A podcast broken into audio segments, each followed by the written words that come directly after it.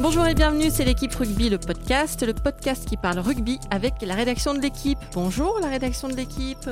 Salut Cette semaine, on parle top 14. On se demande si Lyon, nouveau leader du championnat, is the new La Rochelle.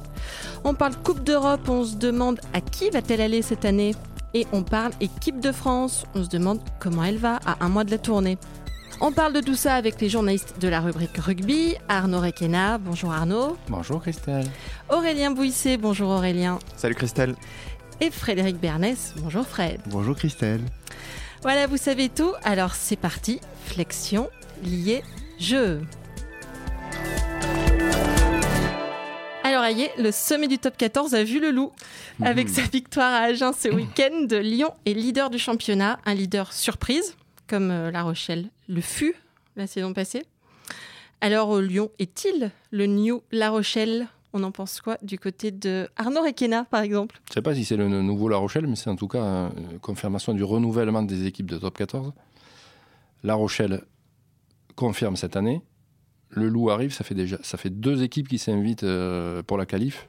C'est ça, la, pour moi, la, la- la grande nouveauté. Plus Bordeaux, peut-être. À voir. Euh, sixième Ouais, et puis ça, ça, ça s'aplatit derrière. Euh, non, l'énorme surprise, c'est le retour du Stade Toulousain. Euh, sur- ça, fait, ça fait donc trois équipes de plus. Euh, après, Lyon, ça ressemble à la, Rochelle, un plus petit, avec, disons avec quelques années plus tard. on a commencé par, par, la Pro D2, par construire des installations, puis prendre des joueurs, et voilà, et on monte petit à petit. Ça, pour ça, ça se ressemble, oui. En plus, la, Rochelle, c'était la- l'année dernière, La Rochelle, ils sont leaders, c'est leur troisième année euh, en top 14, et Lyon, c'est que la deuxième finalement. Donc peut-être qu'ils seront vraiment le nouveau La Rochelle l'année prochaine. Moi, je suis pas sûr que ça va, qu'ils vont être leaders à la fin de la saison régulière. Sans doute qu'ils vont se qualifier, et ça aussi, euh, je, suis, ouais, je suis pas, parierais pas non plus euh, grand-chose dessus. Ils vont être, dans les 6-8. Mais ils sont pas encore, à mon avis, au niveau de La Rochelle. Je pense que La Rochelle, par rapport à La Rochelle, il manque des joueurs, euh, des super individualités qu'avait déjà La, Rochelle l'année dernière. Je pense qu'il y a des très bons joueurs à Lyon, mais peut-être pas des super joueurs encore pour euh, changer des matchs et tout. Euh, il manque peut-être encore un effectif un peu plus étoffé. Il l'est plus que l'an dernier à Lyon, mais peut-être pas encore au niveau, au niveau de La Rochelle, mais ça, ça s'en rapproche, ouais. Bah, on peut faire la, comparaison avec La Rochelle dans le sens où c'est deux, deux clubs qui doivent leur position de leader à un vrai travail de fond. Et depuis que Monsieur Ginon a repris le club à Lyon, il a construit patiemment sans jamais euh, euh, brûler d'étapes. Et quand il a confié le club à Pierre Mignoni, Monsieur Ginon, c'est l'actionnaire majoritaire. Oui, C'est- ça. Le président, en fait, euh, le vrai décisionnaire. Et euh, quand il a confié le club à, à Pierre Mignoni, c'était aussi pour bosser en, en profondeur, pas, pas seulement pour prendre un nom. D'ailleurs, euh, il l'a fait re-signer là pour, euh, pour 5 ans. Ouais, c'est un, il vient de le prolonger jusqu'en 2023. 23. Hmm. Donc euh, là- là-dessus, oui, c'est- c'est c'est comparable. Il y a de la continuité, de la stabilité et, et puis des, des résultats.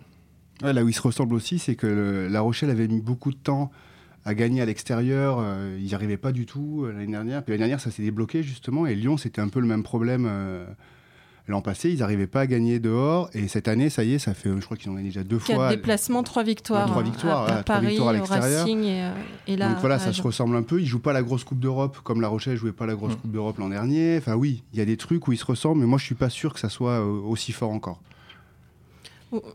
Effectif homogène quand même hein, à Lyon.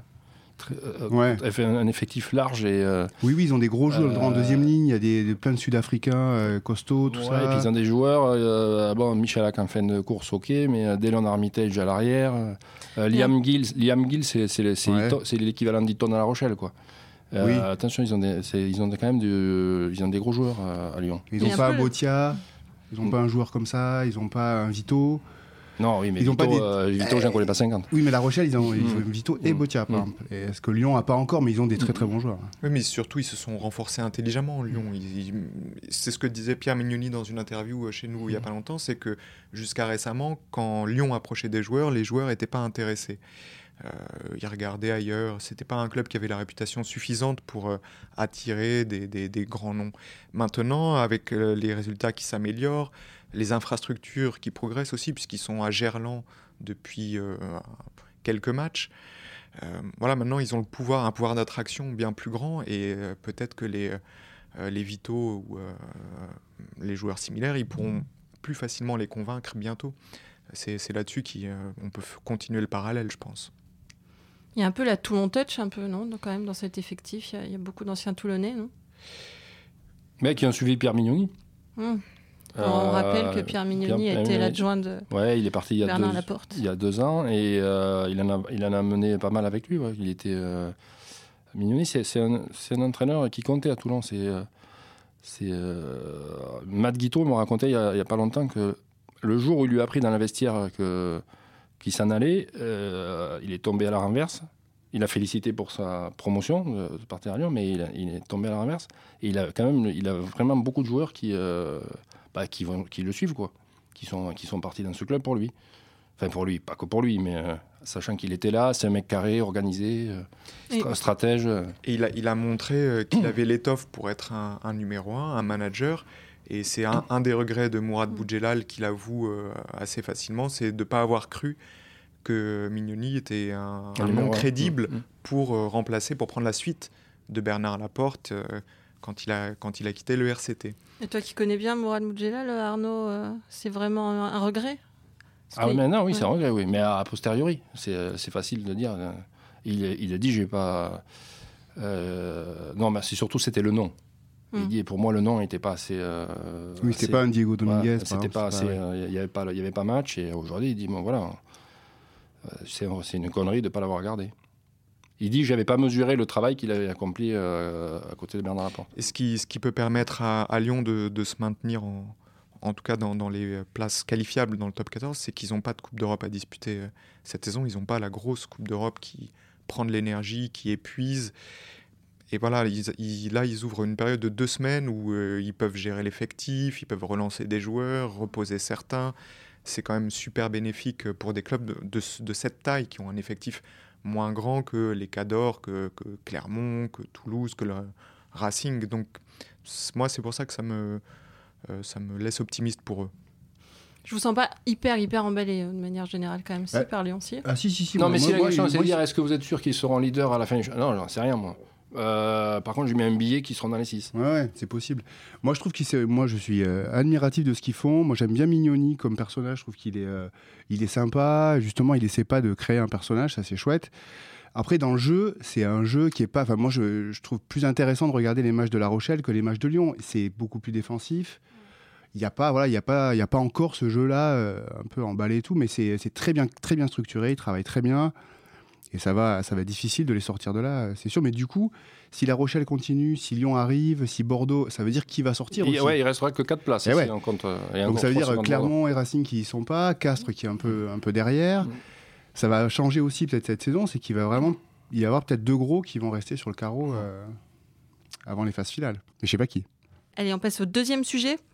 Les deux week-ends à venir, vous en parliez justement pour, pour Lyon, on retrouve la Coupe d'Europe, donc la Champions Cup euh, pour, euh, pour six clubs et la Challenge Cup. Pour... La Saracens Cup. Saracens Cup. Ça s'appelle comme ça. La Rouge et Noire Cup. Ah, la Rouge et Noire, oui. La Challenge Cup qui a été remportée par le Stade français la saison dernière, mm. qui aura la joie de se déplacer à Krasnoyarsk, hein, en Sibérie. Bordeaux aussi, puisque Krasnoyarsk nous fait le, le bonheur de posséder deux équipes. Euh, côté Champions Cup, en revanche, ce que vous disiez, elle a été remportée par les Anglais des Saracens.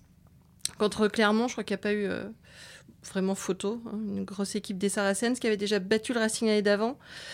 De cette Coupe d'Europe, Fabien Galtier, le coach de Toulon, a dit que c'était la compétition de club la plus relevée au monde.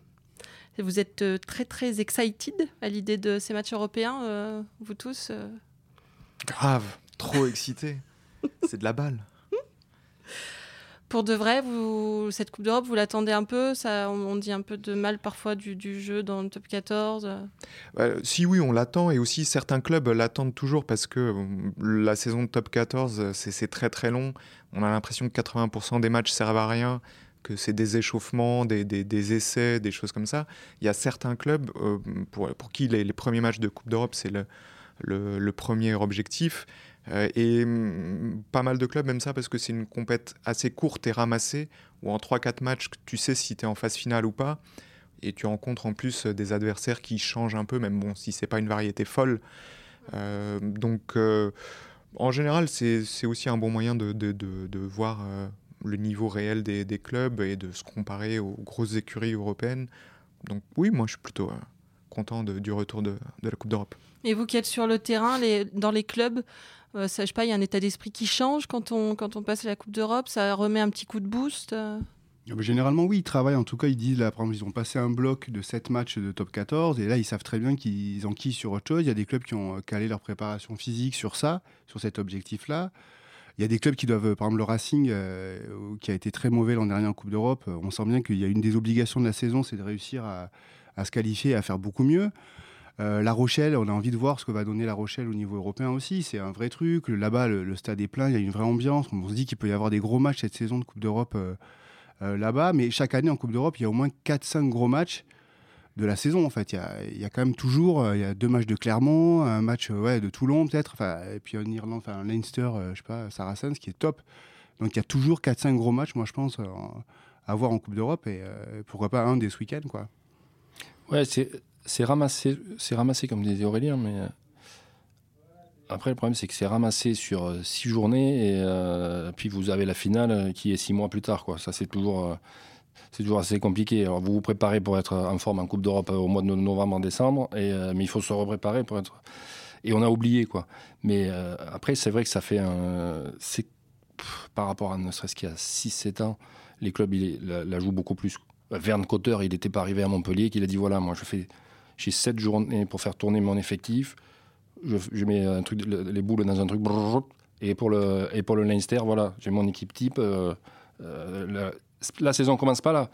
Mais c'est quand même le chemin le plus rapide pour gagner un titre. 6 matchs de poule et 3 derrière. Voilà.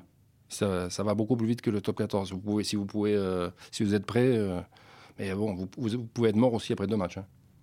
Oui, parce qu'il y, a- des- poules qui sont plus compliquées que d'autres. Il n'y a plus trop de matchs pam-pam euh, comme il y a pu avoir au, début de la Coupe d'Europe. Là, on a, on a Trévise un peu dans la poule 5, dans la poule de, Toulon, qui peut peut-être permettre de faire un peu de points. Sinon, euh, je sais pas. Ah oui, mais c'est sûr que euh, Clermont, voilà, ils font euh, finale en 2015, euh, 2013, 2015 et, 2010. Et en, en 2015, donc après la finale, ils disent en 2016, on va encore bien figurer. Et en 2016, ils, sortent en poule, ils sont éliminés en phase de poule. euh, euh, après des contre-performances contre Bordeaux, etc. Et ça, ça les avait euh, beaucoup vexés, marqués. Et surtout, ils s'étaient rendus compte que c'était vraiment pas possible dans cette compète de, de la commencer en, novembre, en, En en laissant passant à côté, Mm. En octobre, pardon, euh, en laissant des points, en laissant un bonus défensif à droite, euh, Mm. en égarant. un- C'est ça aussi qui fait qu'ils ont tous envie d'être prêts maintenant, les clubs qui en tout cas visent les quarts de finale, parce que euh, ils, ils savent que même si tu vas euh, au Saracens, même si tu fais un déplacement super compliqué euh, en Angleterre, tu dois ramener quelque chose. Mm. Et tu peux pas, comme en top 14, euh, mettre deux trois joueurs sur lesquels tu comptes qu'à moitié, euh, passer euh, totalement à côté, dire bon, bah, c'est pas grave parce que il reste encore 282 Mm. matchs et, Mm. et machin fera l'impasse contre nous aussi, donc on récupérera. Ouais. Non, non, tous ces calculs, ils n'existent plus, il faut, il faut y aller tout de suite. Donc, euh, Oui, notamment Clermont, là, qui avec euh, Northampton, les Ospreys et, et les Saracens, euh, on peut pas dire qu'ils aient décroché le gros lot. bah, ils retrouvent le finaliste, de- euh, enfin, le champion Le en champion. titre contre qui ils ont perdu la finale, plus Northampton qui est un club qui a gagné la Coupe d'Europe déjà aussi, même si ça commence à remonter. Euh, bon, les Ospreys, c'est un peu moins fort, mais cela dit, euh, la dernière fois qu'ils se sont déplacés à Swansea, dans la riante euh, ville galloise, Mm. super belle, avec des usines magnifiques tout autour, euh, ils avaient perdu là-bas. Et le Riant Liberty Stadium. et le Riant Liberty Stadium plein de 5-6 000 spectateurs et de sons de fausses chorales. Bref, un, des enregistrements, c'est des choses folkloriques comme ça. Ah, tu me donnes trop de bonheur, là. Ouais, non, mais c'est, bah, à- à- c'était un match vers Noël à Swansea, le stade aux trois quarts vide, et puis euh, des gamins qui chantaient des chants de Noël euh, avec la sono à fond, mais c'était un peu. Ils avaient un peu poussé le volume trop fort, quoi. Je pense pour séduire euh, une femme, par exemple, je pense Personne. qu'on peut Ah oui. l'emmener là-bas. Ah oui. Liberty Stadium, ouais, et puis aller euh, picoler ensuite euh, le dans les rues de Stadium. Swansea. Surtout Ouais. si c'est un vendredi. Oui, un vendredi soir. bon. Euh, ouais, donc c'est c'est des, des matchs que t'as pas le droit de, de paumer, quoi. Et euh, les clubs français, cette année, ils figurent comment, selon vous Euh, Est-ce qu'on peut déjà euh, avoir une idée ou euh, est-ce que c'est un petit peu prématuré je suis tellement impatiente? Alors, y, a- il y a au moins quatre clubs français qui peuvent euh, aller en quart de finale. Ils ont des poules difficiles. Je vois que La Rochelle, c'est une poule difficile avec l'Ulster. Les Wasps et les Harlequins. Et les Harlequins. Et Montpellier, c'est très compliqué. Exeter, Glasgow et le Leinster. C'est donc le, champion d'Angleterre, la meilleure équipe pratiquement écossaise avec l'équipe. Ouais, et le Leinster. Et le Leinster qui était, qui était demi-finaliste l'an dernier, qui à mon avis aurait presque dû pu, je sais pas, battre clairement c'est en demi ou en quart de finale Demi. Demi-finale, et qui s'est bien renforcé en plus. Donc non, non c'est des, des, des, poules difficiles. Euh, mais oui, il y, a au moins 4, quatre équipes françaises qui ont un coup à jouer. Le Racing, c'est l'inconnu un peu. Euh, ils se retrouvent avec deux équipes qui étaient dans leur poule l'an dernier. Ils sont avec Castres, Leicester et le Munster. Voilà, et euh, donc ils n'étaient pas passés dans cette poule. je pense que devant eux, il y avait le Munster et Glasgow à l'époque. Et là, on ne sait pas trop. Enfin, franchement, pas évident pour le Racing de sortir, euh, de, sortir de cette poule-là non plus. Mais euh, bon, il y aura 3-4 clubs français en quart, je pense. Euh. Parce que là, c'est les 5 premiers. Il y a 5 poules, donc les 5 premiers de poule et les 3 meilleurs deuxièmes qui sont qualifiés pour les quarts. C'est ça. Ça a l'air peut-être plus facile pour Toulon, non, Arnaud Avec ouais, Basse, Trévise et les Scarlets. une poule abordable. Et surtout, je pense que c'est la première fois qu'il y a des Italiens dans la poule. Oui, non, ils n'ont jamais joué contre les Italiens. Donc, en principe, était dévolu au Biarritz Olympique, qui aurait fait 100 ans, aurait eu 100 fois des Italiens, je pense. euh, ouais, baf, Scarlett, c'est quand même abordable. Hmm. Mais euh, c'était. Euh, puis à Toulon, ça représente. Bah, c'est quand même.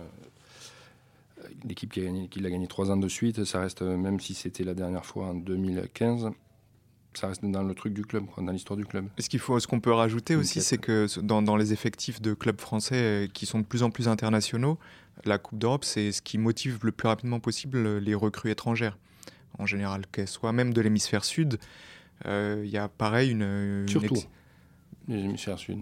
Oui, ah oui ça, ils aiment bien. Ah ouais, mm. bah ça, ça, leur parle, je ne sais mm. pas pourquoi d'ailleurs, mais ils ont. Enfin, c'est plus international, mm. ils retrouvent des, joueurs peut-être qu'ils ont affrontés aussi en sélection, mm.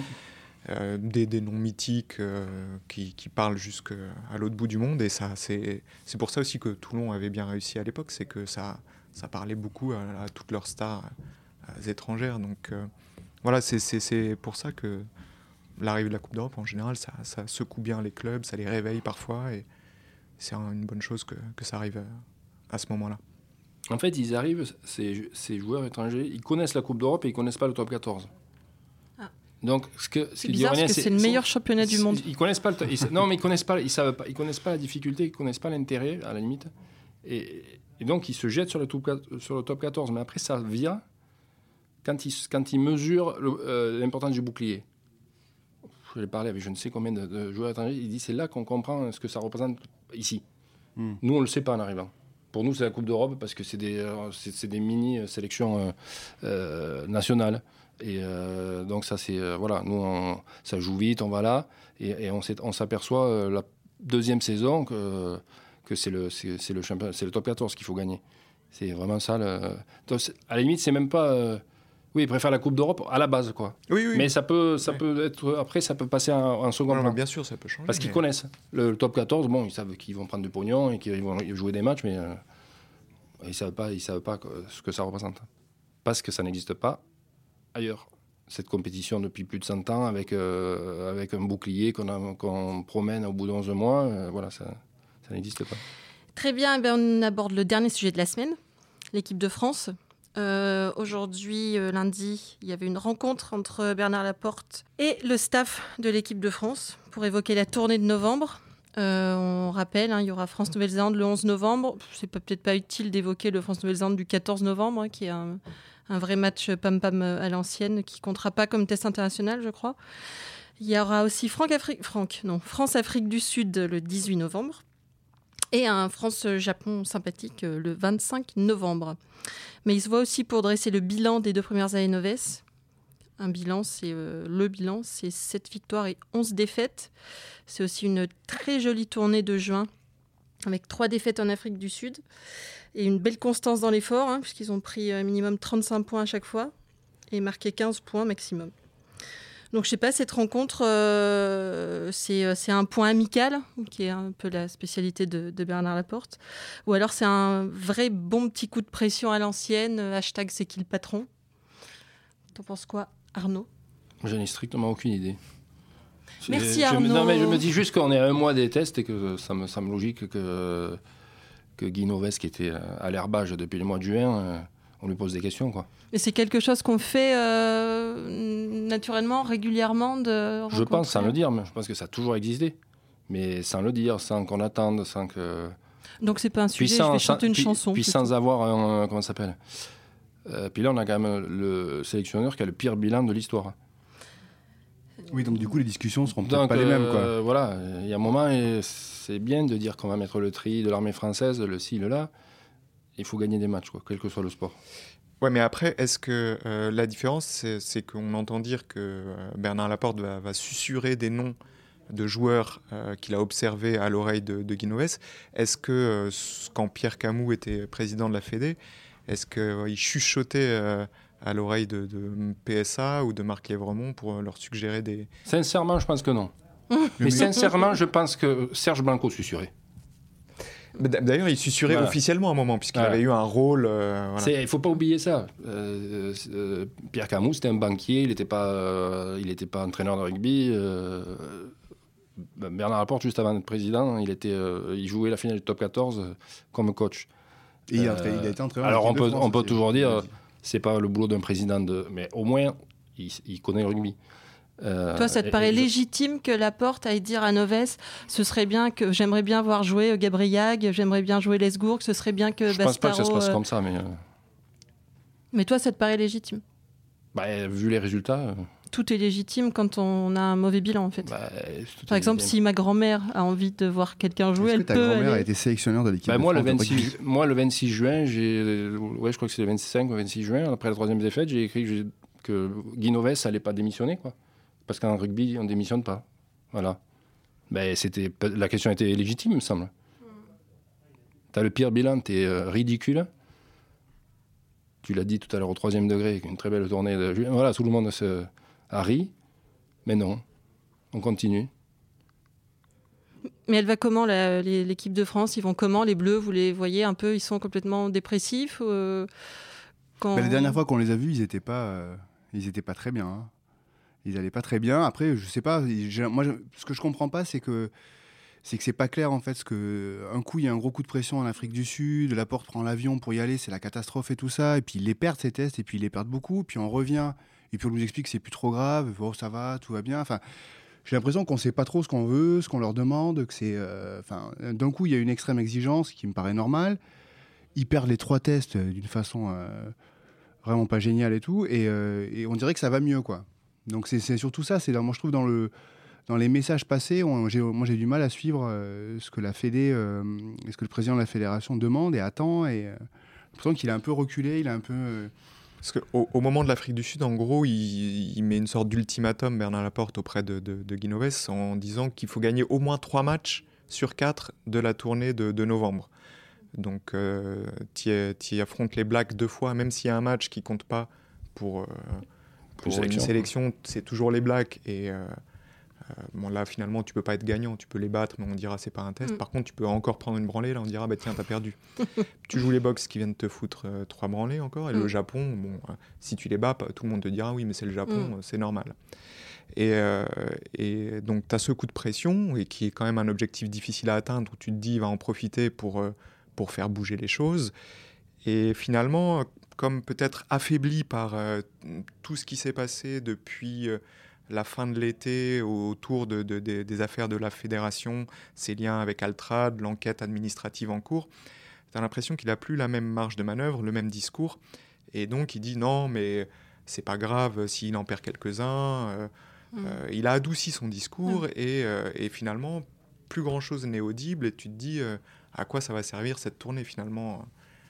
Si en plus tu rajoutes à ça la, la préparation qui a été faite euh, spécifiquement pour 45 joueurs, enfin pour une liste de 45 joueurs dont des blessés donc qui n'ont pas fait la préparation, voilà, il y a beaucoup de, de points d'interrogation euh, avant la, la tournée de novembre. Et ça, pour le coup, c'est intéressant la préparation, parce qu'ils ont fait une préparation qui n'avait jamais été faite avant. Avec... Donc ça, à la limite, la tournée, elle est intéressante sportivement aussi pour ça, pour voir Mmh, un pour peu voir ce que, ça, ouais. voilà, pour Mmh. voir ce que ça a donné. Il y avait des objectifs assez précis demandés à des joueurs. Ils ont travaillé euh, longtemps, précisément, à l'écart de, leur, euh, de leurs copains des clubs, euh, là-dessus, ça c'est intéressant de voir. Ils sont censés être programmés pour ça en fait, parce que les entraîneurs top 14 expliquent bien qu'ils ont commencé le championnat, ils n'étaient pas prêts en fait les mecs, donc ils sont censés être à une sorte de pic de forme là maintenant. Et ça, ça va être intéressant de voir sur ces quatre matchs s'ils peuvent, peuvent le montrer. D'ailleurs, on, sent que certains internationaux sur lesquels on se posait beaucoup de questions en début de saison commencent à faire des performances à peu près euh, potables. Quoi. Pour prendre le cas de Clermont, euh, un Scott Spedding qui a été en grande difficulté euh, ces derniers temps, dimanche à, Toulouse, a joué son meilleur match depuis très très longtemps. Tu sentais que ça, ça pesait plus la préparation physique, qu'il qu avait des cannes et qu'il était plutôt en, en confiance. Donc de ce côté-là, c'est Baptiste Serin à Bordeaux aussi. Jefferson Poirot mmh. disait aussi. Qu je crois que ça a été très mal expliqué cette, euh, cette, cette, préparation physique en fait. Je, je, me faisais la réflexion. Je crois que ça n'a pas été expliqué. Ça n'a pas été expliqué. Alors les joueurs te disent oui, nous on le sait, on nous a bien expliqué, mais à l'entourage non. Donc nous les premiers, on est impatients. Alors machin joue pas, truc, il est nul, celui-là lui est passé devant. Et pour avoir discuté avec les joueurs, le pire c'est pas la préparation physique c'est qu'ils ont été à l'écart sans ballon et qu'ils ne savent plus jouer. Mm. Mais tout bêtement. Déjà qu'ils ne savaient pas bien jouer. Non, mais tout bête, les, mecs, les, mecs, les, mecs, les, mecs, disent on, on voudrait qu'on revienne et qu'on soit. Euh, alors qu'on n'a on pas fait de. On n'a pas fait. Un, pendant un mois, on n'a pas touché le ballon. Euh, c'est même pas un problème physique. C'est que tu, as, tu arrives, tu sors d'une préparation où tu n'as pas joué au rugby. Quoi, voilà. Et, Quand... Mais aucune explication. Là, ça arrive au, au compte-goutte comme ça. Tu t'aperçois que c'est ça. Serein, il n'était pas devenu nul. Serein, il est serein, il a fait, il s'est renforcé parce qu'il est tout mince. Il s'est renforcé et pendant qu'il se renforçait, interdiction de toucher le ballon. Bah, tout d'un coup, quand il a eu dans les mains ou au bout des pieds, bah, ça marchait pas. Qu'est-ce que c'est que ça? La semaine dernière, on un ballon. la semaine dernière, on discutait avec euh, des, des, des, techniciens euh, de différents clubs qui, qui avaient euh, eu chacun des, des, joueurs de leur euh, équipe euh, qui s'entraînaient de côté. Et un, un Ronan O'Gara euh, au Racing, donc lui disait c'est super cette prépa. Moi, quand j'étais euh, international irlandais, depuis très longtemps, on avait 10 semaines pour se préparer, etc. Sauf que là, mes joueurs, ils n'avaient pas de ballon. Ils et pas de ballon, on ouais. ne prépare pas des athlètes, on prépare des joueurs de rugby. Alors déjà, ça fait un moment qu'on a remarqué les lacunes techniques des joueurs français. Mm. Elles ne sont pas que physiques. Mais là, ça veut dire que des, des joueurs... Euh, internationaux, tu les as empêchés de travailler euh, les coups de pied, euh, tu, tu, un pilier, il pouvait plus faire de mêlée, un deuxième ligne de touche, un talonneur mmh. de lancer, les passes derrière, un, un, trois quarts des passes, mmh. et finalement c'est absurde parce qu'ils en ont autant besoin pour, pour progresser et puis garder des, des, gammes techniques que de savoir courir vite 10 fois 22 mètres sur la droite et puis repartir sur la gauche après. C'est un, ça paraît, enfin euh, nous, ça, moi, ça me paraît la base de continuer à jouer avec un ballon, quoi. Et finalement, ça, ça a été. Les joueurs sont demandeurs de ça. Si ça se poursuit l'année prochaine, euh, ils, ils, voudraient avoir le ballon. Ah mais oui, mais tous, mais les, les, les entraîneurs aussi, parce mmh. que euh, en plus, ça les a fait prendre du retard par rapport à leurs propres coéquipiers, c'est-à-dire que ils avaient une recrue, par exemple, et elle pouvait pas travailler les lancements de jeu, le, le, le côté tactique. Donc tu prends du retard sur ton club, tu prends du retard technique pour tes matchs internationaux ça n'a pas trop de sens. Euh, c'était incomplet comme, euh, mmh. comme programme pour ma part, je pense. C'était une, ouais, c'était une première. Alors tu te dis, bon. C'est, c'est ce qu'ils se disent, les, les coachs, ils disent, bon, c'était une première, c'est déjà un premier pas, euh, c'est bien qu'on l'ait fait, parce qu'il faut commencer quelque part, mais... Voilà. Philippe Saint-André me disait il n'y a pas longtemps, moi, je, il me dit, je ne vais pas critiquer, j'ai appelé ça depuis, de mes voeux depuis 6 ans ou 7 ans. Et il dit, mais à bon moment, en fait, euh, chez les Anglais, partout ailleurs, ils ont le ballon. Ils ont le ballon. Mmh. Et nous, non. Et c'est un vrai. Je sais pas. C'est un choix, j'ai discuté... un choix de ne pas leur avoir donné le ballon. J'imagine qu'ils y ont pensé. Mais c'est. T'as l'impression qu'ils n'y ont pas pensé. Par exemple, euh, Guillaume Guirado disait la semaine dernière maintenant, il va, la prochaine fois, il faudra s'asseoir autour d'une table et dire ce qui a marché, ce qui n'a pas marché. Quoi. Euh, et, euh, mais c'est la première fois, on ne peut pas dire c'est nul euh, parce que c'est la première fois, par principe. Mais euh, oui, on, et les mecs te le disent. C'est parfois ça, nul la première fois en fait. Les, mecs, les mecs se, se, ça, ça, commence à parler. Tu veux quoi. nous en parler pas, Non, pas, pas aujourd'hui, pas tout de suite. D'accord. Alors la semaine prochaine, on se retrouvera pour discuter de ça. Et aussi pour revenir sur euh, les matchs que vous nous aurez conseillé de regarder ce week-end. Euh, première journée de Coupe d'Europe, vous nous conseillez quoi parmi euh, tous ces grands matchs à venir euh, Arnaud? La Rochelle, Harlequins, La Rochelle. Okay. Parce que ça peut, c'est le premier match de l'histoire de La Rochelle et, et sur un malentendu, il peut y avoir Bernès, Requena et et Bourrel, euh, Bourrel et Bouissé aligné par Patrice Colazo. Ah, Jusqu'à meilleur coup de jusqu'à bluff. 5 minutes de C'est jusqu'à son- 5 minutes du coup d'envoi. Euh, non, par contre, plus sérieusement, les Rochelais, ils sont, ils sont marrants parce qu'ils euh, bah, ils jouent tous les matchs pour les gagner en top 14 et en Coupe d'Europe. Euh, Colazo a dit hier, c'est la première de l'histoire du club, ça fera date donc. euh, ils disent, oh, c'est pas une histoire de gagner, mais on peut pas être euh, ridicule. Quoi. On est obligé de. Et il dit, je verrai ma meilleure équipe à chaque, euh, ma meilleure équipe du moment à chaque, euh, à chaque match de Coupe d'Europe. quoi. Fred, toi, ton Euh, moi, match. j'ai choisi Montpellier-Leinster. Euh, parce que ça, ça- je pense que ça va être un gros choc. Euh, on a vu que Montpellier a fait un gros début de saison en France. Et le Leinster, c'est. euh, moi, j'en fais mon favori pour la Coupe d'Europe. Voilà, je vous le dis clairement. voilà, j'ai pas peur. Je suis très impressionnée par ce courage, dit. moi. Et non, parce que le Leinster, moi, je trouve qu'ils jouent, ils ont un super jeu pour le coup. Derrière, ça va très vite. Ils ont des jeunes joueurs comme Ringrose, Henshaw, on connaît un peu plus. Ils ont Carberry qui est l'arrière ou ouvreur qui est très très fort. Ils ont recruté un ailier néo-zélandais, j'ai oublié le nom, euh, mais qui va être très bon. Euh, ils ont pris Scott Fardy, qui est le troisième ligne australien. euh, parce qu'on se souvient, la troisième ligne australienne, c'était euh, Pocock, Cooper, et il y en avait un troisième, et c'était lui. Et il est très très fort. Et donc, je suis curieux de voir ce match-là. Euh, Cruden face à Sexton, euh, non, ça, va être, ça va être costaud, je pense. Tu y seras? Et pas du tout. Ah, La vie est tellement mal faite. Magnifique. Et euh, Aurélien, toi, tu vas en profiter pour dire du mal de Clermont? Ben, j'attends justement, j'attends le match euh, aux Ospreys euh, parce que euh, jusque-là, Clermont a joué quatre fois à l'extérieur et ils ont perdu quatre fois. Alors ils ont des circonstances atténuantes et puis dans leur discours, ils, les font valoir comme excuse. Ouais, mais on n'est pas prêt encore, le contre-coup du titre, ta. Et on, s'attend à ce qu'ils soient prêts pour, pour la Coupe d'Europe. Donc là, ça va être leur premier vrai crash test sans excuse possible après, puisque on pourra vraiment voir en tout cas, on n'aura plus de raison euh, d'être bienveillant envers eux s'ils perdent là-bas, parce que euh, il faut qu'ils gagnent maintenant et qu'ils montent un braquet. Leurs performances ne sont pas à la hauteur de leur statut. Euh, le jeu qui, qui déploie et puis paraît très rouillé. Donc c'est le moment ou jamais de montrer et d'égayer la, la belle ville de Swansea. Tu Une performance. euh, Non, pas du Oh, tout. c'est J'y serai pas non plus. On a tous hâte Et de moi voir la Coupe d'Europe, mais on n'y sera pas non plus. Demandez-moi, le Queen's Rochelle. Tu seras voir le Queens? Non, pas du tout. Parce que je crois que les gens qui vont y aller, ils sont déjà. Eh bien voilà, c'était l'équipe rugby, le podcast, une émission de la rédaction de l'équipe. Aujourd'hui, j'étais avec Arnaud Requena, Aurélien Bouisset et Frédéric Bernest, les journalistes de la rubrique Rugby. Merci à Camille Regache à la technique. Euh, Retrouvez-nous donc tous les lundis sur l'équipe.fr, sur Apple Podcast, sur SoundCloud. N'hésitez pas à réagir, laissez-nous des commentaires et mettez-nous plein d'étoiles. À la semaine prochaine.